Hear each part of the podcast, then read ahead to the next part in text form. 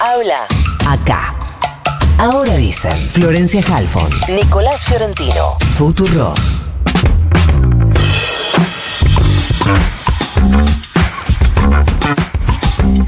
Ayer hablábamos del panorama social, digámosle, de Jujuy, todavía hay detenidos, todavía la situación respecto de la represión y los reclamos está muy tensa en relación a la votación de la reforma de la constitución provincial, pero además nos venía contando Nico que está tenso el panorama político partidario, porque hay en las pasos de Unión por la Patria, o había, tres listas colgadas de las presidenciales. Una, la de Rubén Rivarola, el eh, titular del PJ provincial intervenido. Otra, la de Guillermo Snopek.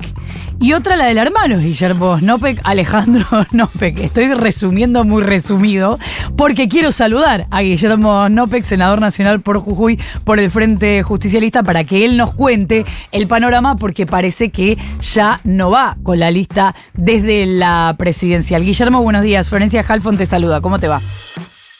Muy buenos días, Florencia, y sé que está Nicolás también ahí en el piso y a toda la audiencia de FM Futuro.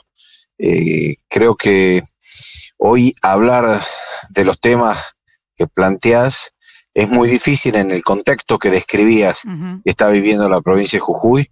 Ya hace más de un mes, donde el gobierno atropelló, llevó por delante los derechos en una génesis originaria y esa ambición de, del gobernador de generar un escenario para poder ser compañero de fórmula Rodríguez Larreta, donde ha subsumido a Jujuy en el autoritarismo y ha destruido la calidad democrática de la provincia.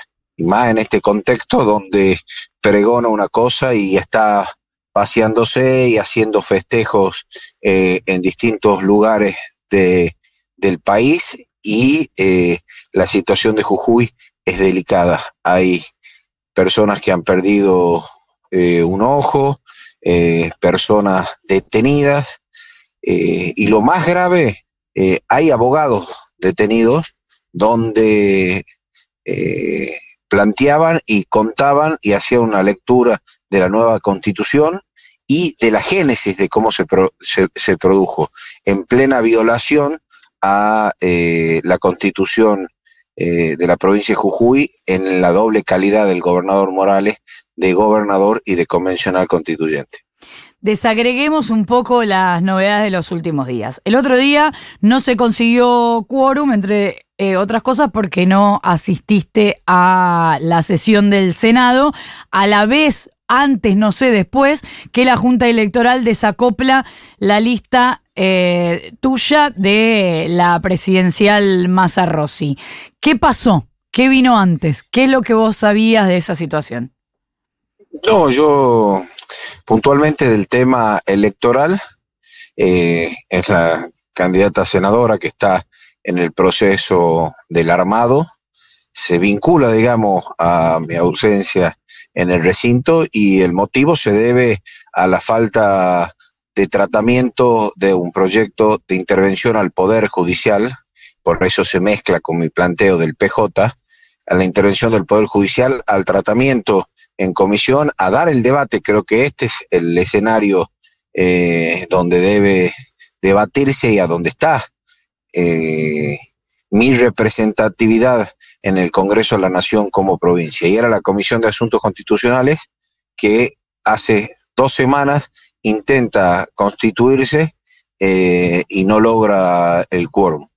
Y queríamos empezar el debate de esta descripción que vos hacías. Y después, bueno, viene solapado el proceso electoral, pero eh, a mí lo que más me preocupa, te reitero, es la situación de Jujuy. Eh, Guillermo, ¿cómo te va? Nico Fiorentino te saluda. La, mm, la lista que vos integrás eh, en Jujuy, el desacople de la fórmula Massa Rossi, la, mm, ¿crees que la impulsó el presidente del PJ, el presidente Alberto Fernández, o crees que lo hizo Cristina? No, yo creo, es más, creo que el presidente Alberto Fernández tomó una fuerte decisión eh, al intervenir el Partido Justicialista. Creo que eso marca, eh, después de, de, un tiempo largo, sí. el interés del gobierno nacional y más las figuras de relevancia que pone. Creo que poner en el contexto eh, de eh, la situación eh, institucional, la violencia institucional sí. que hay en la provincia por parte de Gerardo Morales, poner a, al ministro de Seguridad, creo que le dan la magnitud y la gravedad de lo que se está viviendo Ahora, en eh, la provincia. Guillermo, eso tiene que ver con una cuestión de orden eh, partidaria y de una cuestión puntual que tiene que ver con el apoyo de algunos sectores del peronismo jujeño a la reforma constitucional. Pero mi pregunta era de carácter electoral. ¿A quién responsabilizás por esa eh, decisión de desacoplar tu boleta de la fórmula Massa Rossi? No, no, no me atrevería a hacer un análisis, pero creo que son operaciones, digamos, eh, una operación política eh, indudablemente. Uh -huh. eh, yo se la, se la atribuyo a Máximo Kirchner. ¿Vos crees que Máximo Kirchner fue quien eh, impulsó? No, te, no, te, no, tengo ninguna duda y es el responsable que el Senado no funcione. ¿Por qué, ¿Por qué pensás que Máximo Kirchner es el responsable de que el Senado no funcione siendo él eh, diputado?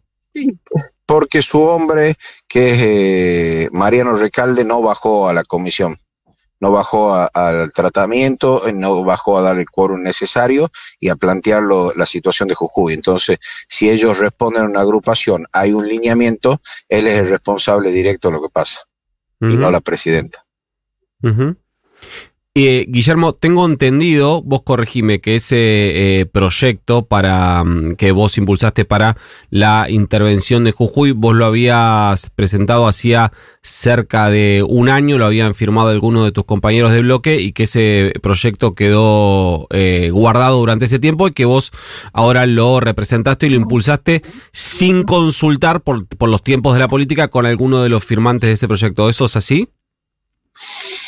No, a ver, yo te cuento que estaba, este es un tema no de ahora, es uh -huh. un tema que vengo planteando en el año 2020, fue la pandemia la que, eh, eh, la, la, pandemia es la que te voy a, eh, la, la, que demoró el tratamiento. Ajá.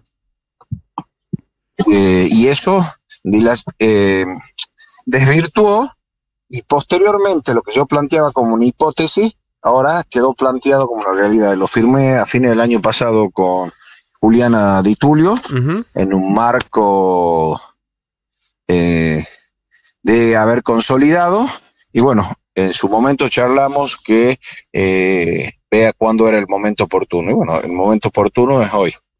Pero vos lo, le consultaste con ella antes de eh, considerar que el momento está, oportuno era ahora. Está, está firmado por ella. Entonces, la, la, firma es de ella y a uh -huh. pedido de ella la firma del proyecto. Eh, Guillermo, ¿cuánto entendés vos que te complica esto de que tu lista quede desacoplada de la presidencial? No, creo que es una decisión, no te cuento, ¿no? No está desacoplada. Eh, hubo una resolución de la, de, de la Junta del PJ, pero los plazos procesales, digamos, eh, jurídicamente eh, están cumplidos, la, la, boleta está oficializada. Ajá, uh -huh. entonces. Vamos con la boleta de Sergio Massa. ¿Y entonces cuál es la decisión que se tomó?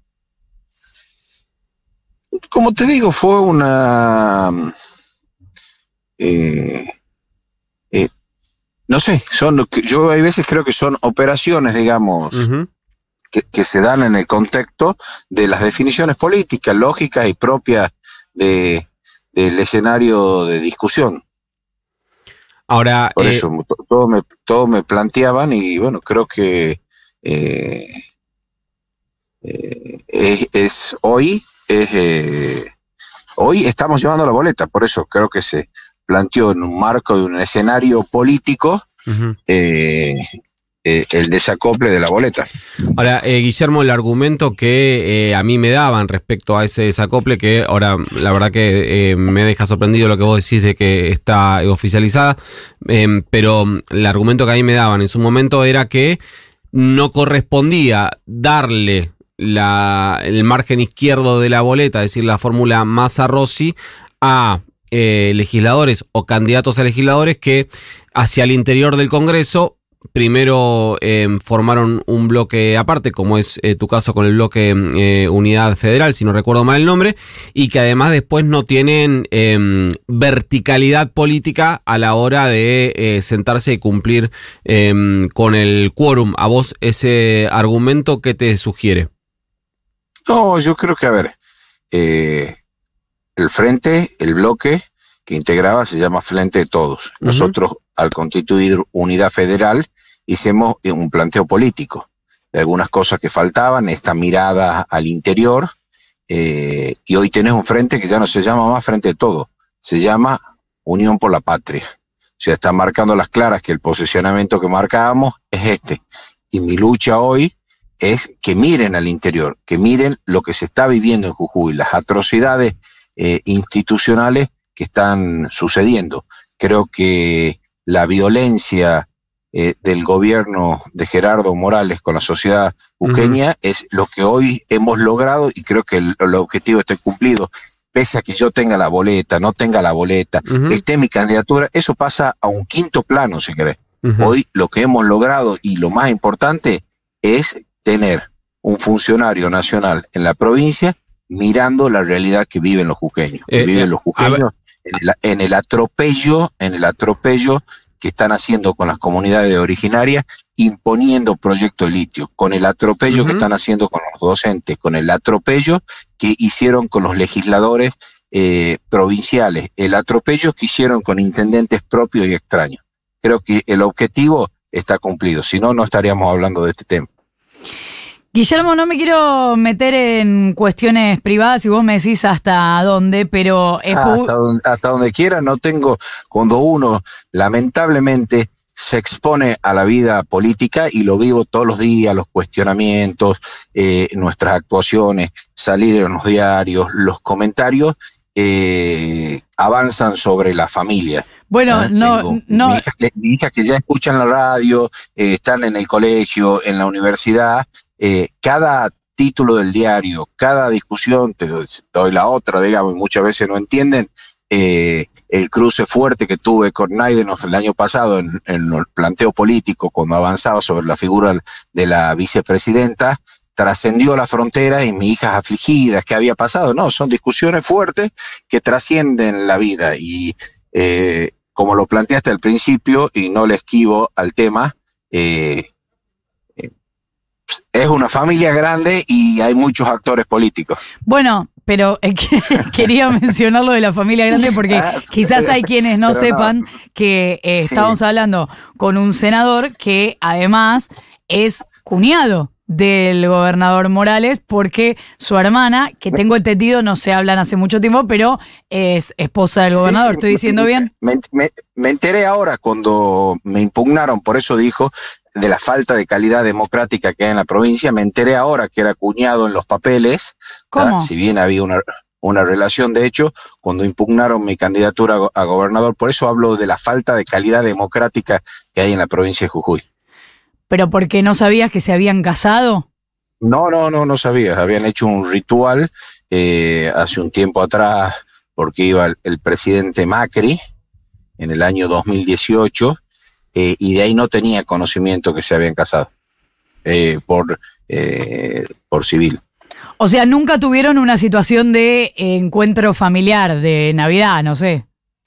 No, no, no, no, no, hay, no, no tengo vínculo el año 2007.